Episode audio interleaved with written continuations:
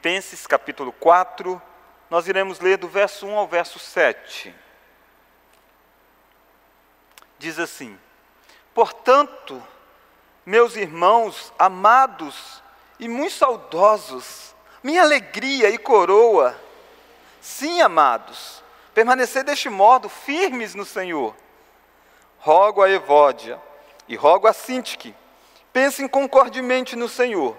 A ti, fiel companheiro de jugo, também peço que as auxilies, pois juntas se esforçaram comigo no Evangelho, também com Clemente e com os demais cooperadores meus, cujos nomes se encontram no livro da vida. Alegrai-vos sempre no Senhor. Outra vez digo: alegrai-vos. Seja a vossa moderação conhecida de todos os homens. Perto está o Senhor. Não andeis ansiosos de coisa alguma. Em tudo, porém, sejam conhecidas diante de Deus as vossas petições pela oração e pela súplica, com ações de graça. E a paz de Deus, que excede todo entendimento, guardará o vosso coração e a vossa mente em Cristo Jesus. Ore a Deus pedindo que Deus fale com você neste instante. Pai querido, a tua palavra foi lida, ilumine, ó Deus, a nossa mente, ilumine o nosso coração, para que a tua verdade possa aqui brotar na nossa vida e modificar quem nós somos, ó Pai. Oramos tudo isso no nome precioso de Jesus Cristo. Amém. Irmãos, esta é uma das cartas onde o apóstolo Paulo trata com uma das suas igrejas que ele havia iniciado. A igreja de Filipos foi uma igreja que Paulo plantou, Paulo começou o trabalho e Paulo, durante algum tempo, ele esteve cuidando no início desta igreja. A igreja nasce na casa de Lídia e Paulo passa por algumas aflições, perseguições naquela cidade de Filipos e depois ele segue a sua jornada missionária. Mas a igreja nascente na cidade de Filipos cresce, se desenvolve e anos depois o apóstolo Paulo escreve então uma carta a esta igreja, que é esta carta que nós lemos, a carta aos Filipenses. E esta é uma carta muito alegre, uma carta cheia de recordações de coisas boas que Paulo vivenciou com esta igreja. E nós chegamos aqui no capítulo 4, que está caminhando para o fechamento da carta. É o último capítulo. Esta carta tem quatro capítulos. Em cada um dos capítulos há muita teologia nesta carta. Mas aqui no capítulo 4, Paulo então caminha para fechar esta bela epístola escrita a esta igreja amada e Paulo começa o capítulo 4 com essa expressão, portanto, meus irmãos. Então, esse portanto é como se fosse uma conclusão daquilo que ele tinha falado. Então, fechando aquela série de assuntos, automaticamente nós somos remetidos para ler o que estava antes. E o que estava antes é que Paulo diz que nós temos uma pátria. O versículo 20 do verso 3 diz isso: Pois a nossa pátria está nos céus, de onde também aguardamos o Salvador, o Senhor Jesus Cristo o qual fará o quê? Transformará o nosso corpo de humilhação para ser igual ao corpo da sua glória. Então percebe que Paulo está dizendo que nós temos uma pátria guardada no céu, e esse Salvador, quando voltar, vai transformar o nosso corpo. Nós seremos então, teremos o corpo transformado. E aí Paulo diz: portanto, meus irmãos, amados, muito saudosos, minha alegria, minha coroa. Percebe o vínculo pastoral, o amor de Paulo para, com aqueles irmãos? Esta é uma igreja que abraçou o ministério de Paulo, incentivou Paulo, foi, foi parceira missionária de Paulo.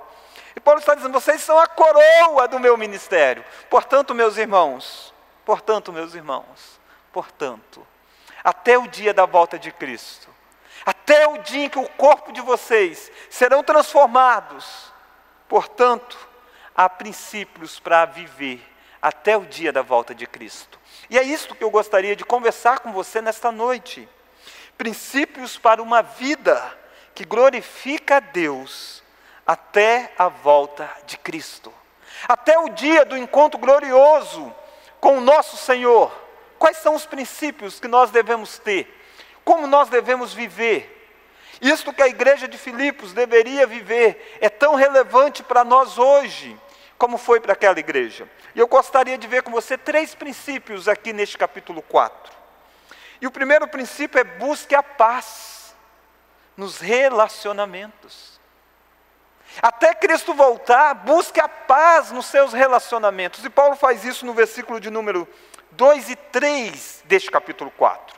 Perceba que ele vai fazer um, uma solicitação. Ele vai dizer: rogo a Evódia e rogo a Sintique.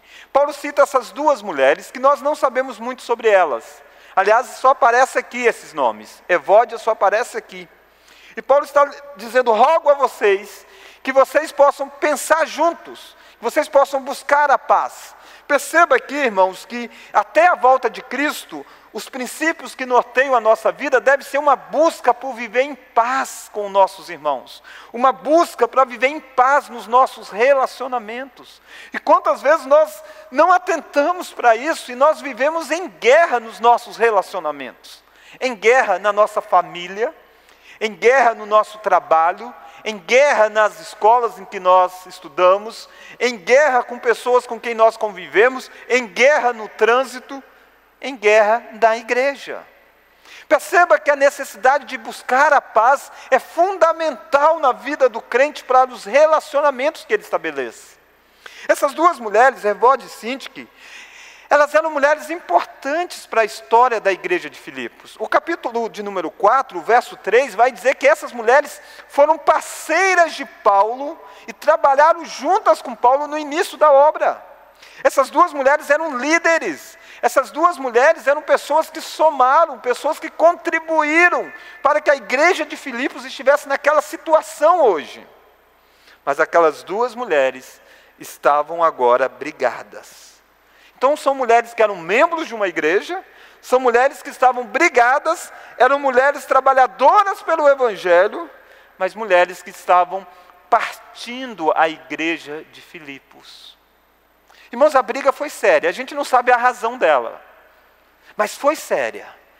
Foi tão séria que Paulo tratou dessa briga, briga de forma pública. Esta carta não foi dirigida a Evódia, esta carta não foi dirigida apenas a Sintique, não. A carta era um instrumento que o apóstolo utilizava com autoridade apostólica para que fosse lida na igreja, era como se fosse uma pregação do apóstolo Paulo. E perceba que o que está acontecendo aqui é que Paulo mandou essa carta através de, um, através de um mensageiro, e essa carta chegaria na igreja de Filipos, e eles iriam ler essa carta, e num culto onde estavam todos os crentes daquela igreja reunida, Paulo ia chegar a leitura num determinado momento e alguém ia dizer: Então, meus irmãos, rogo a Evódia e rogo a Sintique. Pensa, pensa que forte é isso. Enquanto a carta vem falando, vivei acima de tudo por modo digno do Evangelho. Enquanto a carta vem dizendo, para mim viver é Cristo e morrer é lucro. Todo mundo está lá ouvindo. E de repente a carta caminha e cita nomes. Porque aquelas duas mulheres eram conhecidas de dentro da igreja. Aquelas brigas das duas mulheres era conhecida na igreja. E a divisão daquelas duas mulheres causava transtorno na igreja. Então, nós estamos vendo aqui uma bela lição de um princípio que nós precisamos ter até o dia da volta de Cristo: é buscar a paz com as pessoas. Já imaginou se Deus escrevesse hoje uma carta para sua família? E talvez dissesse tantas coisas para você, e no meio teria que dizer assim: e rogo a você, Fulano, e rogo, rogo a você, Beltrano, que vocês pensem juntos. Porque vocês estão fragmentando a casa de vocês. Rogo a você que é da igreja X, que você está fragmentando a igreja de você. Perceba, queridos, quão importante é os relacionamentos. Agora perceba, irmãos, que a solução que Paulo usa para tratar de um relacionamento quebrado não é uma, não é uma solução psicologizada, não é uma solução de dizer assim, ah, sabe de uma coisa? Cede um pouquinho aqui uma, cede um pouquinho a outra. Não, é uma solução que passa pela palavra de Deus. Olha onde Paulo leva cativo a mente daquelas duas irmãs. Verso 2: Rogo a Evódia e rogo a Sintique, pensem concordemente no Senhor. O no Senhor faz toda a diferença. Não é apenas pense concordemente, mas pense concordemente no denominador comum que é Deus. E aqui eu e você aprendemos como nós devemos tratar os nossos relacionamentos. Se nós temos dificuldade de sermos tratados, de termos paz, é porque muitas vezes nós temos dificuldade de submeter os nossos relacionamentos à ordenança do Senhor. Quer viver em paz com seu marido? Leve ele a viver concordemente no Senhor e você viva concordemente no Senhor. O referencial para pacificar laços quebrados é entender que o princípio de Deus é para as duas. Irmãos, Revódia teria suas razões, Sinte que talvez teria suas razões, mas Paulo não quer saber das razões delas. Paulo quer mostrar para elas que a lei do Evangelho de Cristo é maior, o amor exposto no Evangelho de Cristo é maior, e a mensagem que une elas é maior. Irmãos, nós vivemos um período em que as pessoas se dividem muito. Nós vivemos um período de polarização em muitas coisas na vida, inclusive na área política. E muitas vezes crentes passam a viver brigando por causa de ideologias políticas, sem entender que eles precisam pensar concordemente em Deus. Entendendo que Deus, o Evangelho de Cristo, precisa ser maior do que as divergências pessoais. Quantas vezes eu e você não queremos abrir mão dos nossos gostos pessoais, mesmo que fira os princípios bíblicos expostos na palavra de Deus? Talvez você precisa nessa noite rever como você tem vivido. Talvez você é tipo de pessoa que diz assim: eu não estou nem aí o que a pessoa pensa de mim. Não gostou? Que se ligue, que, que, que se lasque. Eu não estou nem aí. Biblicamente não é isso. Biblicamente essa resposta está errada. Biblicamente você está indo na contramão do que Deus disse. Biblicamente o que Paulo diz é pense concordemente em Deus, no Senhor. Volte-se para um referencial objetivo. E talvez você diz, tá, pastor, e quando a Bíblia não fala de determinados assuntos que eu vivo brigando? Então é hora de você ser caridoso. É hora de você entender que isso não é assunto central. Se Deus não fala disso na Bíblia, e cuidado, que às vezes é que você não leu a Bíblia, às vezes você não sabe o que a Bíblia diz.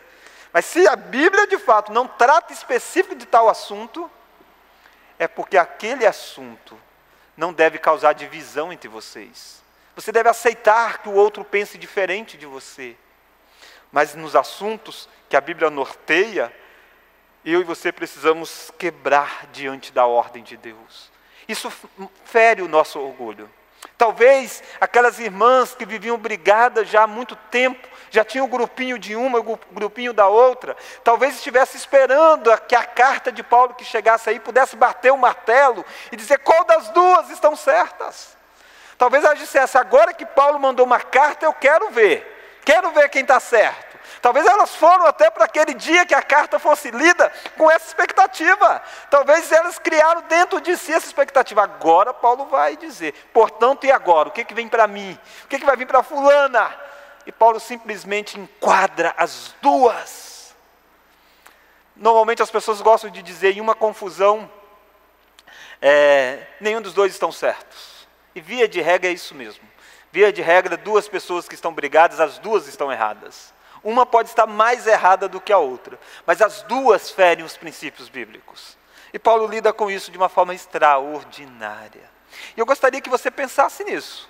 Gostaria que você entendesse isso, que a sua vida até a volta de Cristo precisa ser marcada pela busca pela paz. Talvez você tenha uma evódia que você precisa pedir perdão. Talvez você tenha uma síntique que você precisa pedir perdão.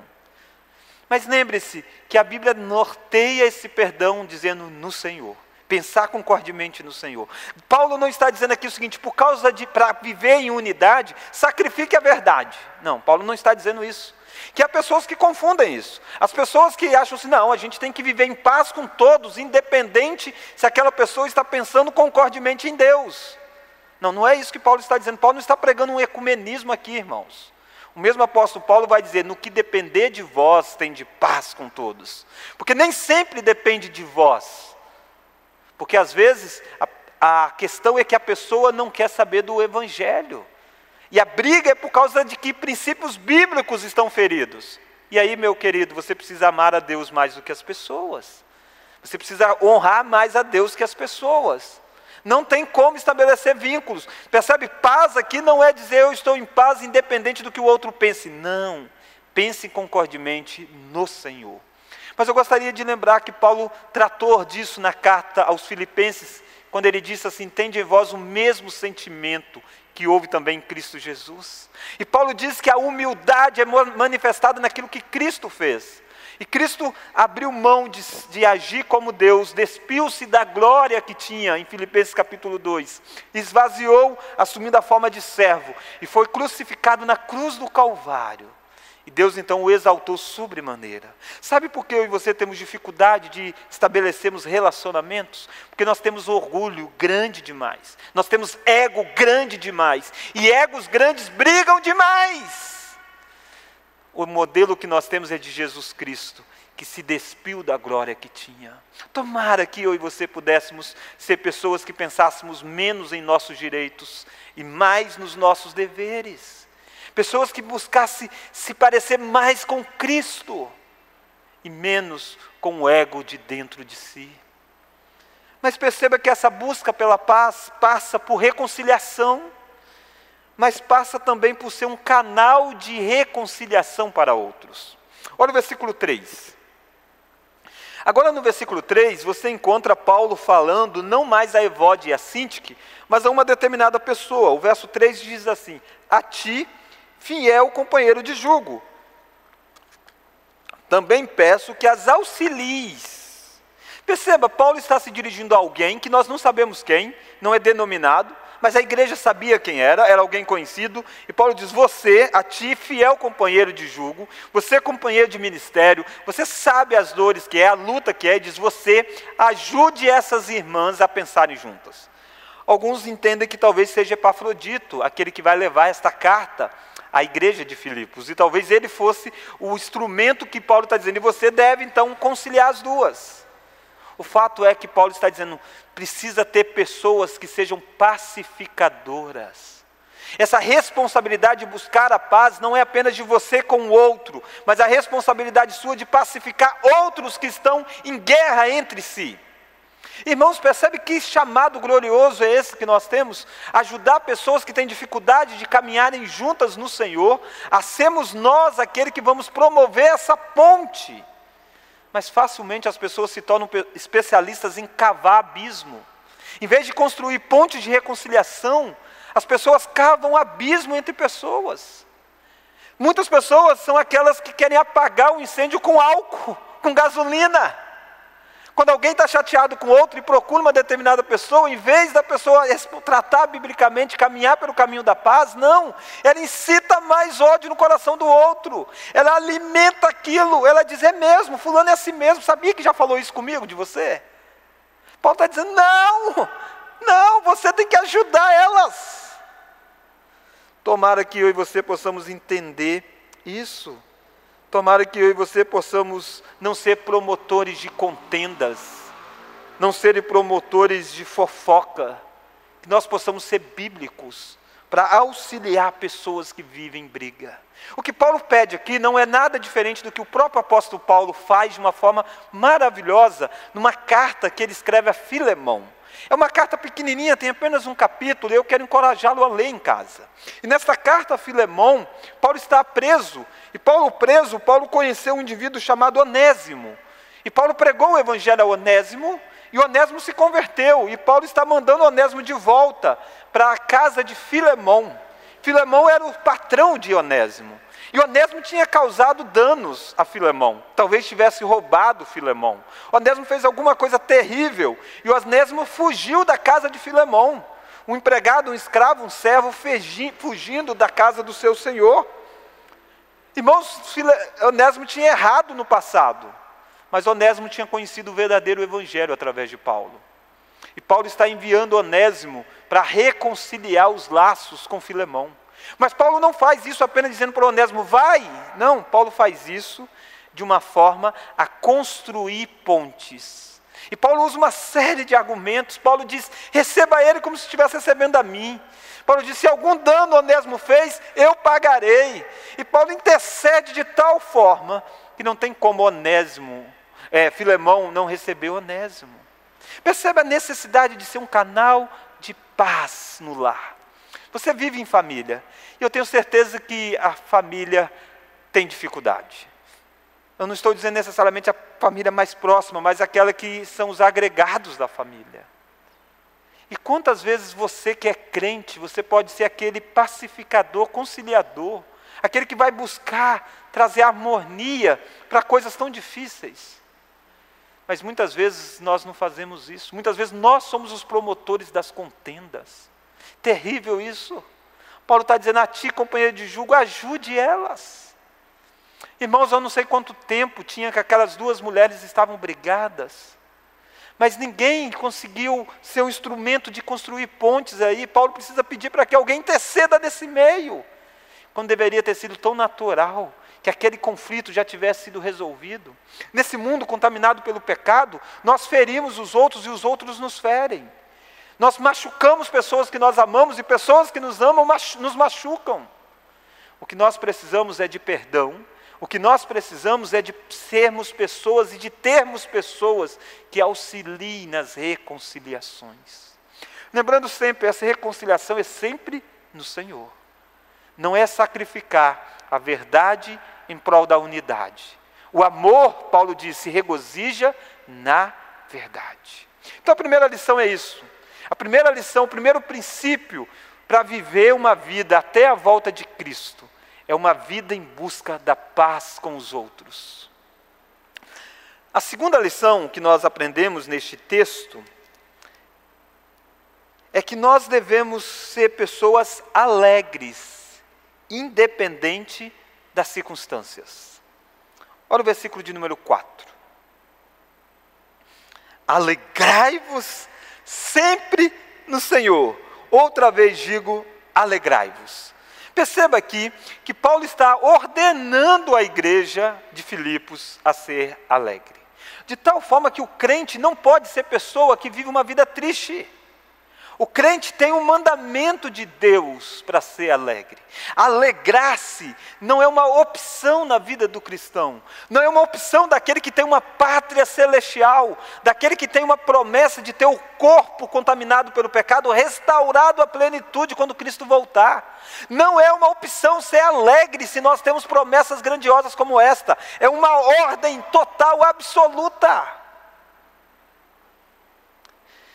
Assim como a Bíblia ordena tantas coisas, ela também ordena que nós sejamos alegres.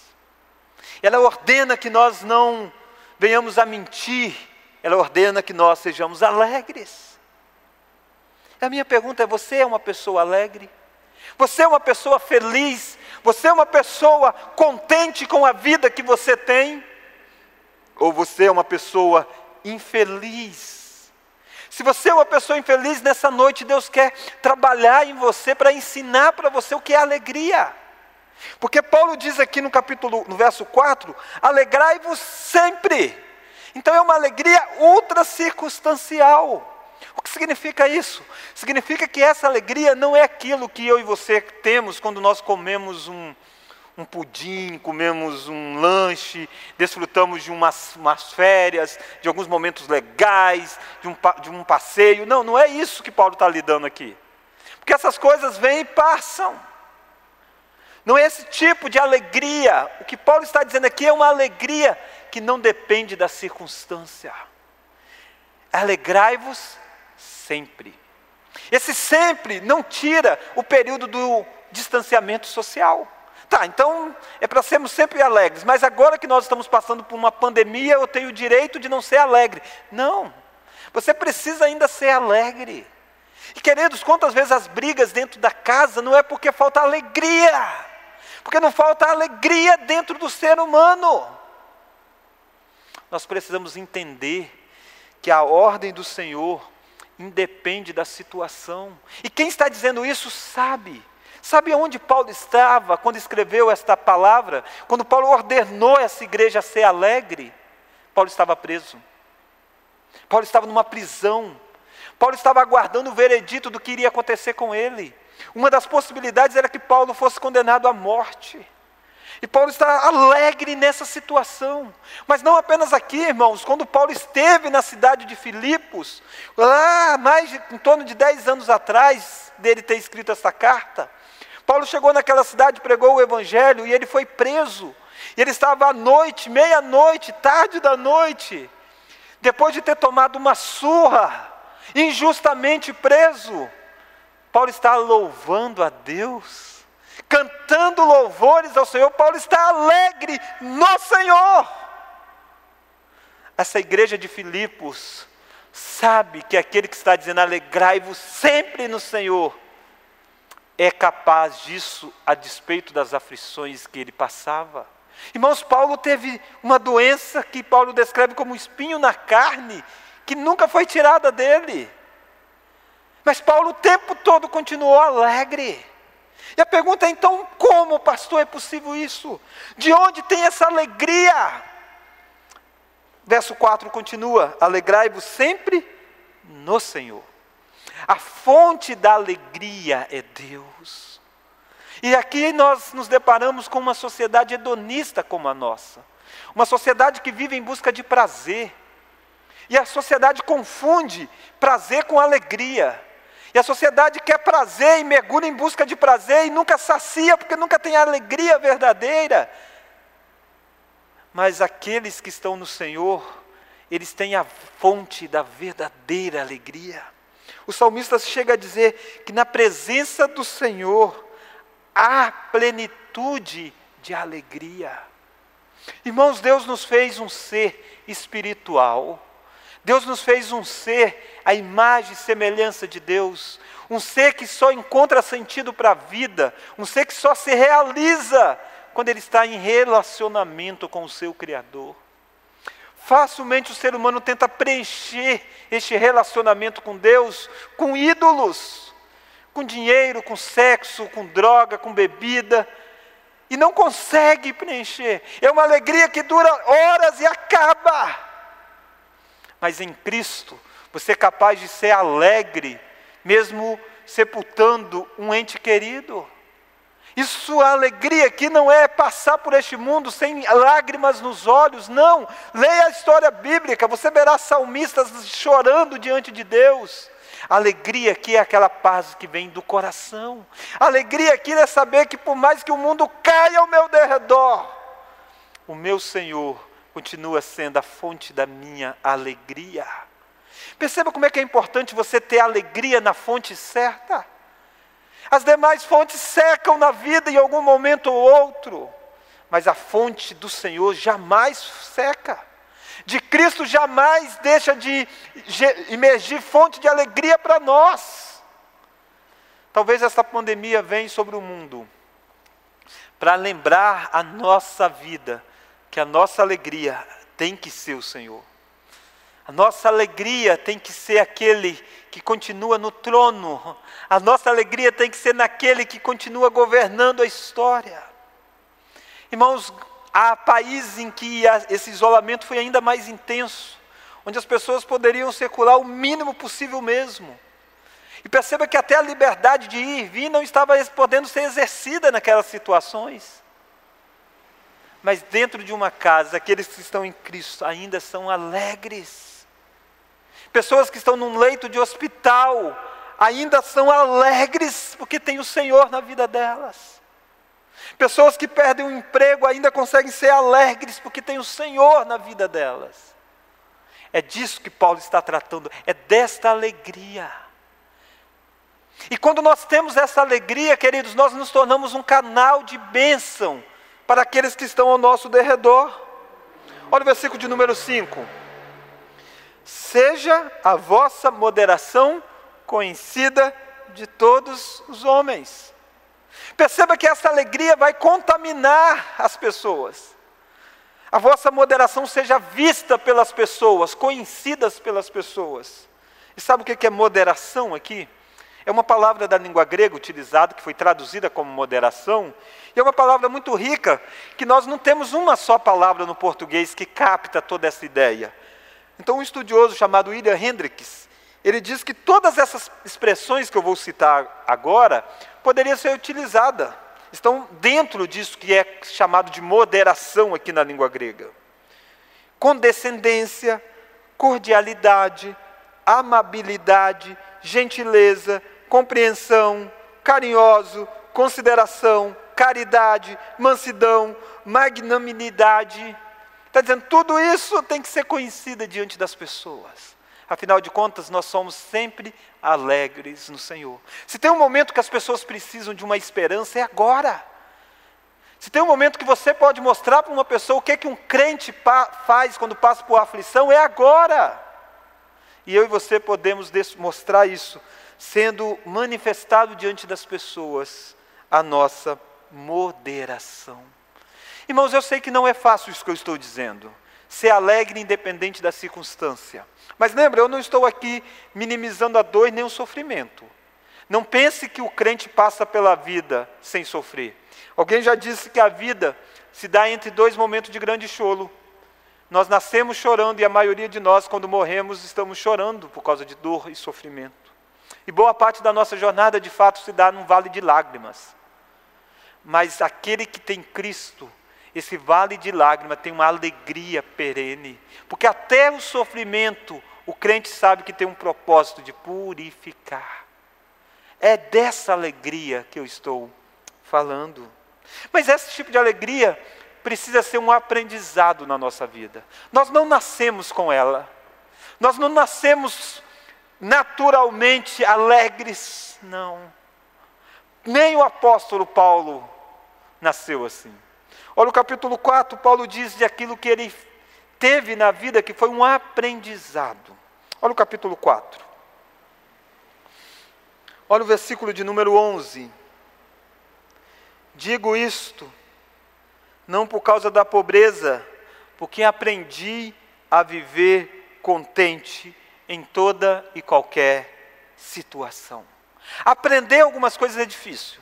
Se você já tentou aprender um outro idioma, você percebe que é difícil. Se você tentou aprender a fazer algo que você nunca tinha feito, você descobre que é difícil.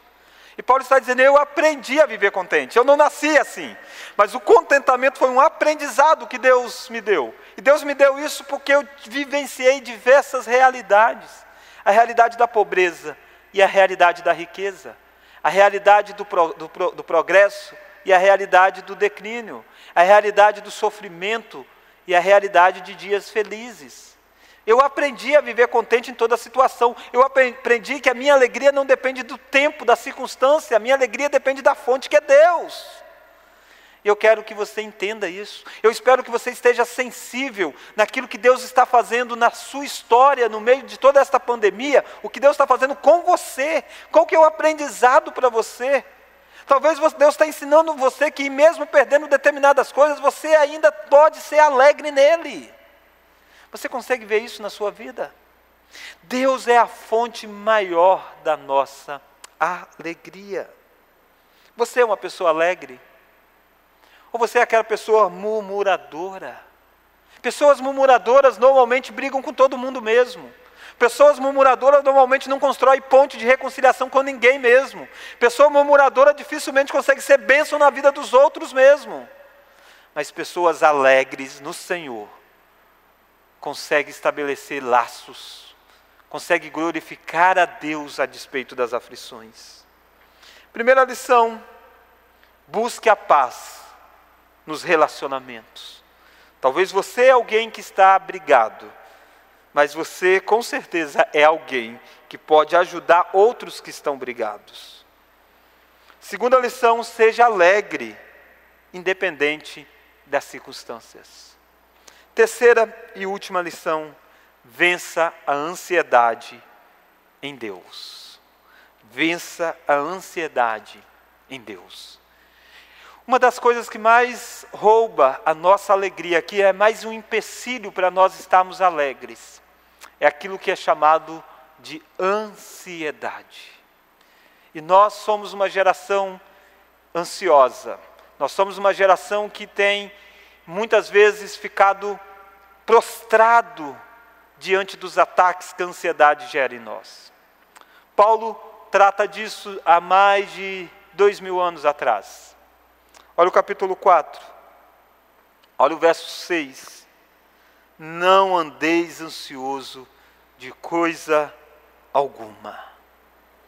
Não andeis ansioso de coisa alguma.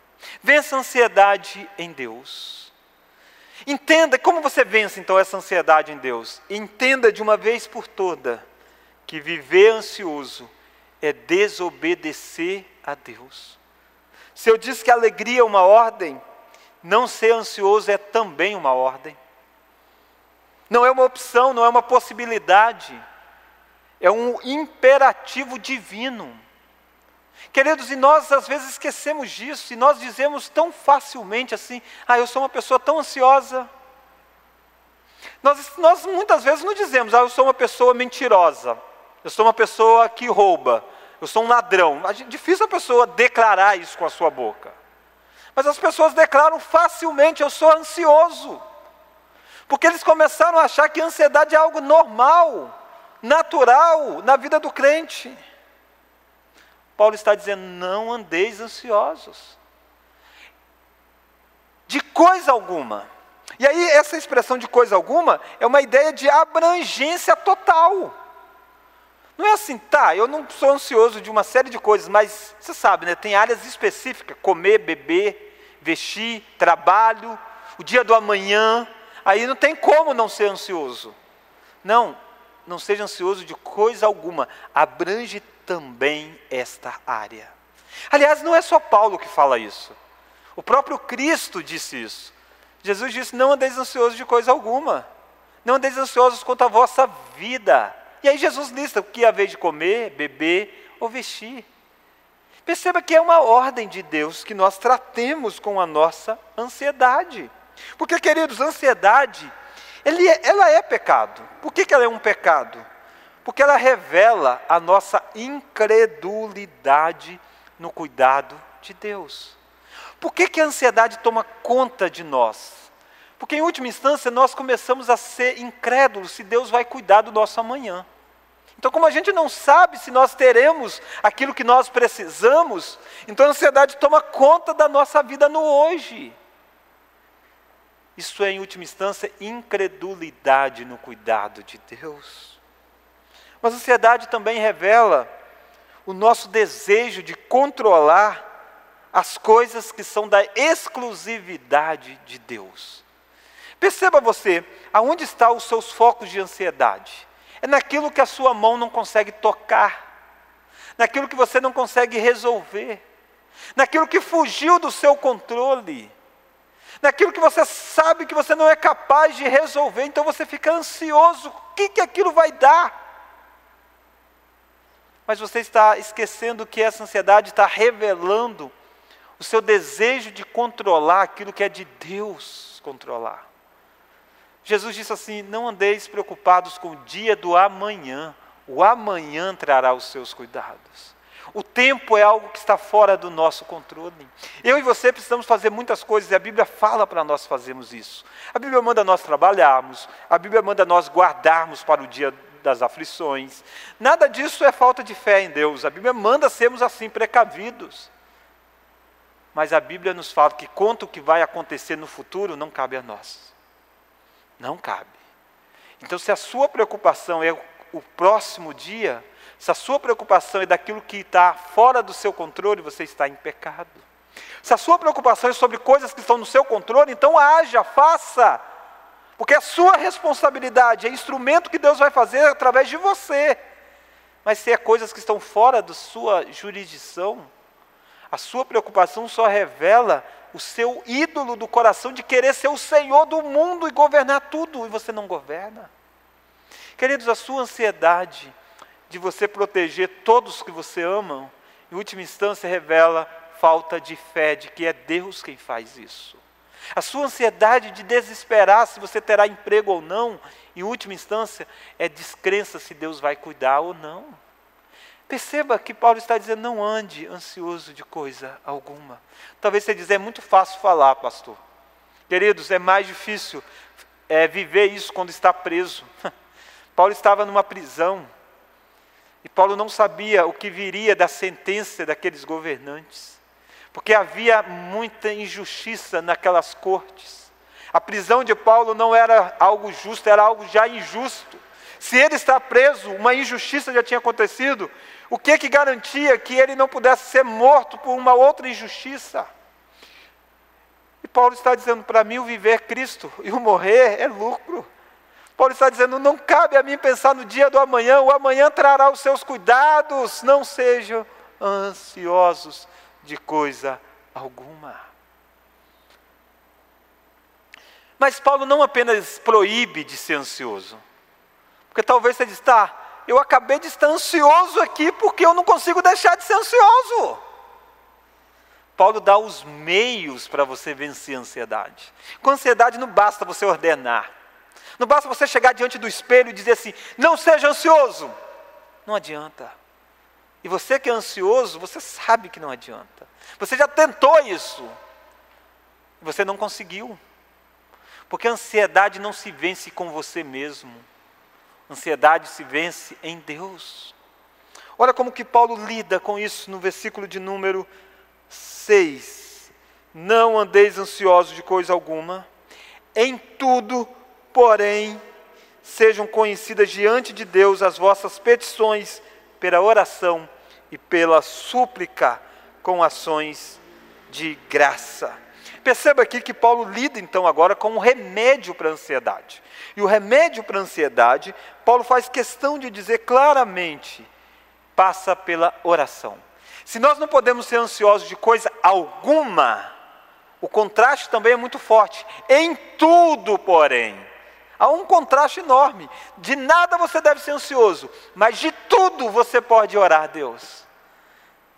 A solução para tratar a sua ansiedade é lançar para aquele que controla a história. Você não tem controle da, do dia do amanhã, mas Deus tem. Então lance a sua preocupação para Deus. Você não tem controle sobre proteção dos seus entes queridos, mas Deus tem. Lance a sua súplica a Deus. Lance a sua preocupação a Deus.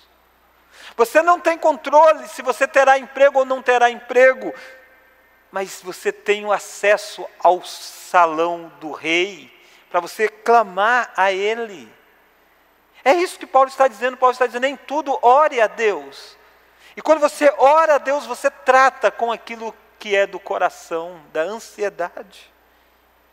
E perceba que Paulo vai, vai usar duas expressões: oração e súplica. A ideia é de uma intensificação mesmo, de um clamor diante de Deus.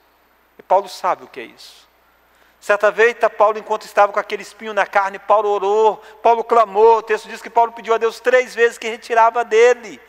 Por quê? Porque Paulo ainda estava sendo tomado por uma ansiedade e não conseguia lidar com aquele espinho na carne. Paulo estava clamando a Deus. E Deus não tirou o espinho, mas Deus deu graça para Paulo não viver ansioso. Paulo, Deus diz: A minha graça te basta. E aquela oração que não muda Deus, mas muda Paulo, atira do coração desse apóstolo essa ansiedade terrível. E é isso que a oração e a súplica faz. Ela lava a nossa alma. Ela cura as nossas feridas. Ela tranquiliza o nosso coração ela nos faz descansar no soberano do universo. Mas perceba que essa oração e súplica, Paulo chega a dizer, com ações de graças. Irmãos, muitas vezes as nossas orações só revelam ansiedade, não revelam gratidão. E Paulo diz: sabe como que você ora? Suplicando a Deus pelos seus problemas mas agradecendo a Deus. Não é jogando Deus contra a parede, não é exigindo de Deus, não dizendo, Deus, se o Senhor não fizer, o Senhor não é Deus. Não.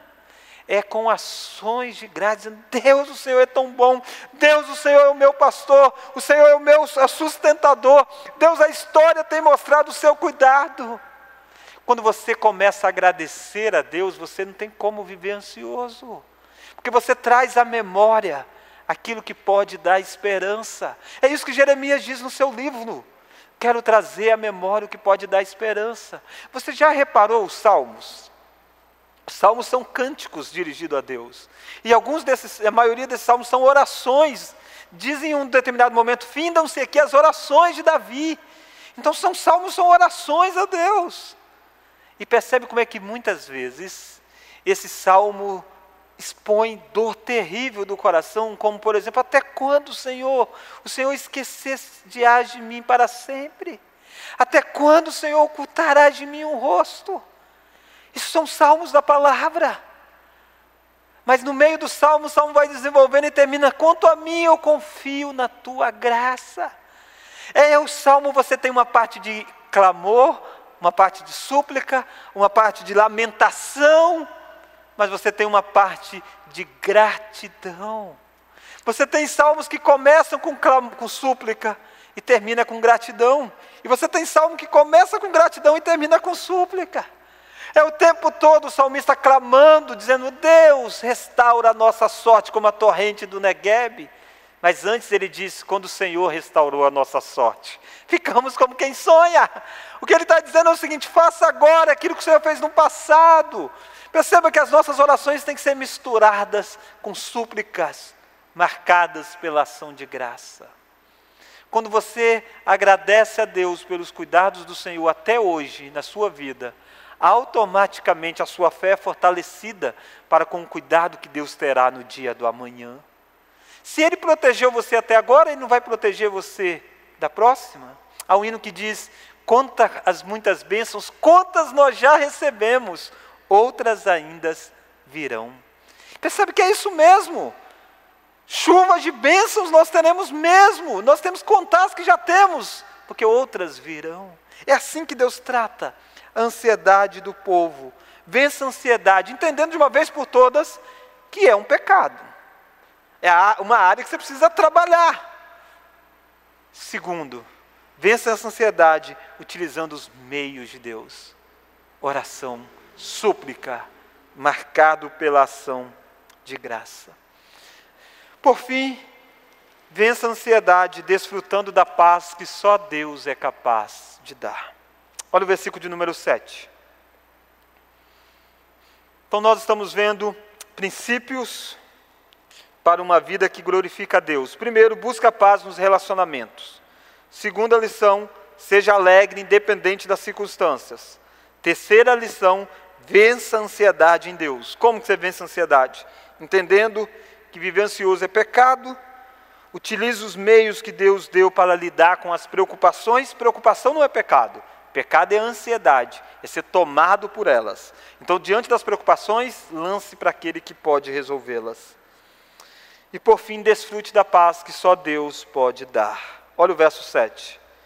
E a paz de Deus, que excede todo entendimento, guardará o vosso coração e a vossa mente em Cristo Jesus. Eu espero que você tenha entendido que a, o resultado dessa súplica e oração e ação de graça nem sempre é mudar a circunstância. Às vezes a circunstância continua a mesma. Paulo ia continuar preso, a igreja de Filipos iria continuar sem saber se Paulo iria sair ou não. A resposta não viria naquele dia. Mas o que muda é o nosso coração.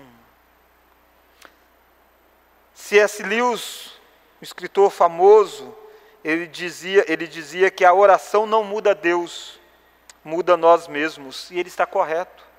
Oração não muda Deus, querido, mas a oração muda você. O clamor de Paulo três vezes pedindo que Deus tirasse o espinho na carne mudou Paulo. E talvez quem precisa ser mudado é você. As circunstâncias podem ser mudadas, porque se forem mudadas é porque Deus quis que fosse. Desde o início o decreto era esse, de mudar e mudar através das orações. Mas acima de tudo, a oração é um meio de tratar com você. É por isso que as nossas orações devem terminar dizendo: Seja feita a tua vontade. Quando nós terminamos a nossa oração, a nossa alma é lavada diante de Deus. Mas eu gostaria também de, de meio que pontuar aqui para você algo que é muito errado na mente de muitas pessoas. Muitas pessoas acham que o poder está na oração em si. E as pessoas acham que a oração é poder. Não, a oração não é o poder. O poder é Deus. A oração é o canal que você usa. A oração é o fio da ligação. Mas o poder está na fonte do outro lado. A oração não tem poder em si mesma. O poder vem de Deus. Olha que o texto dizia: a paz de Deus. Não é a paz da oração. A oração não é uma terapia. Não, a oração ativa o canal e Deus trabalha em nós através deste meio de graça. Mas não idolatre o meio em si. A oração é um meio de nós nos alimentarmos, de falarmos com Deus. Mas a oração não é em si aquilo que nos abençoa. Quem nos abençoa é o Deus que ouve as orações. Porque se fosse o contrário, bastava você fazer tantas orações e você seria ouvido. Bastasse você orar qualquer coisa e você seria ouvido. Bastasse você recitar determinadas palavras e acalmaria o seu coração, mas não é disso que Deus está falando. O que Paulo está dizendo é do Senhor Deus que traz paz ao coração do homem. E essa paz de Deus, perceba que é uma paz que excede o entendimento. Versículo 7 e a paz de Deus que excede todo o entendimento. É uma paz divina e é uma paz que transcende a compreensão humana. As pessoas ao seu redor não vão entender como é que você tem paz no meio dessas tantas lutas. Como é que você tem paz vivendo num país que está passando por crises morais, crises políticas, crises na área da saúde? Como que você tem paz num país que vislumbra crises econômicas pela frente? Como ter paz num mundo que parece em caos? Essa paz excede todo entendimento. Porque essa paz não pode ser medida pelas circunstâncias. Olha o finalzinho do verso 7. E a paz de Deus, que excede todo entendimento, olha o que, que essa paz vai fazer: guardará o vosso coração e a vossa mente em Cristo Jesus. A expressão guardará é uma expressão militar. Os soldados romanos tinham guardas que protegiam, sentinelas. E Paulo conhece essa figura, Paulo está preso. Paulo sabe que tem sentinelas em volta daquela prisão. A cidade de Filipos era uma cidade que conhecia muito sobre sentinelas, porque lá eles elogiavam, gostavam muito de cidadãos romanos, o Império Romano era muito forte naquela cidade. E Paulo usa essa figura dizendo: Ei, Sabe o que a paz de Deus é? Ela é a sentinela guardando o coração e a mente. Porque é os lugares que nós sentimos a dor da ansiedade é no coração e na mente. É aí que desequilibra tudo. Mas a paz de Deus cerca aquele derredor. Você sabe que a ansiedade, a maioria das vezes, é por coisas que nem vão acontecer. Ansiedades é por coisas que estão tão longe de nós, mas que estão tão dentro de nós dentro da mente e dentro do coração. O que nós precisamos para vencer essa ansiedade é a paz de Deus. Ah, ela excede todo entendimento. Você não vai conseguir explicar. Você que vivencia ela, você que passa por dores profundas na vida, e ao mesmo tempo um consolo profundo de Deus, e alguém pergunta como, você não sabe explicar, não tem como explicar. Afinal de contas, ela excede todo entendimento. E talvez você diz, pastor, tá, eu entendi, mas eu tenho tanta dificuldade, tenho tanta dificuldade de viver em paz, tenho tanta dificuldade de ser alegre, tenho tanta dificuldade de tratar com a minha ansiedade. Eu quero convidá-lo a ler uma palavrinha que está no meio desse texto todo. Filipenses capítulo 4, verso 4, verso 5, melhor dizendo, seja a vossa moderação conhecida de todos os homens. E aí tem uma frase que parece perdida no meio da história: Perto está o Senhor. Nessas relações de relacionamento com o próximo, e nessa relação de relacionamento conosco mesmo, tratando a nossa ansiedade, no meio dessas duas coisas, Paulo diz: Perto está o Senhor. E a palavrinha perto, na língua grega, essa expressão traduzida por perto, ela pode significar dois aspectos: o aspecto geográfico, de perto no sentido, no espaço do tempo, do, do lugar, geograficamente, então está perto de algo. Ou pode ser perto no sentido temporal, perto de acontecer algo. Irmãos, e lembra que Paulo, eu comecei o meu sermão dizendo da cidade, da pátria celestial que nós temos reservado para nós no céu. A promessa de que um dia Cristo transforma o nosso corpo. E aí Paulo diz: perto está o Senhor disso. Perto está de acontecer essas coisas. Perto está temporalmente de Jesus voltar. Por isso, pare de viver brigando. Por isso, seja alegre. Por isso, pare de viver ansioso. Está perto o dia que as lágrimas serão enxugadas dos olhos. Perto o dia em que Ele vai fazer nova todas as coisas. Está perto. Muito próximo. Mas também está perto geograficamente. Deus está perto de você, naquelas dificuldades profundas que você encontra de estabelecer paz com alguém. Deus está aí perto de você para você orar a Ele. Deus está perto de você quando você está passando pelas lutas e aflições, então ore a Ele. Mas, querido, sabe por que essa proximidade de Deus para nós consola o nosso coração, em vez de nos atemorizar? Porque esse Deus que está perto, Ele é santo, Ele é poderoso, Ele não pode contemplar o pecado e passar impune. Então, essa proximidade de Deus, por que, que ela nos consola? E não causa ainda mais temor e terror no nosso coração? É porque essa proximidade de Deus só é possível por causa do mediador Jesus Cristo.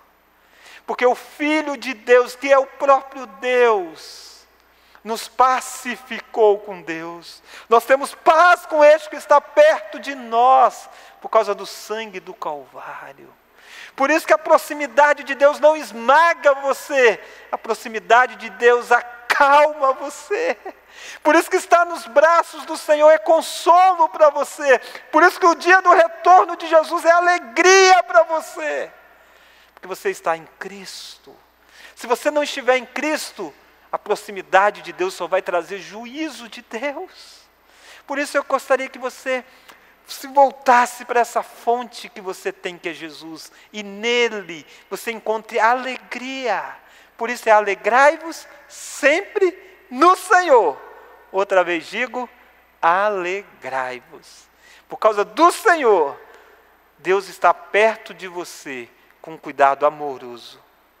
Vive em paz com os outros. Seja instrumento de bênção na vida do outro.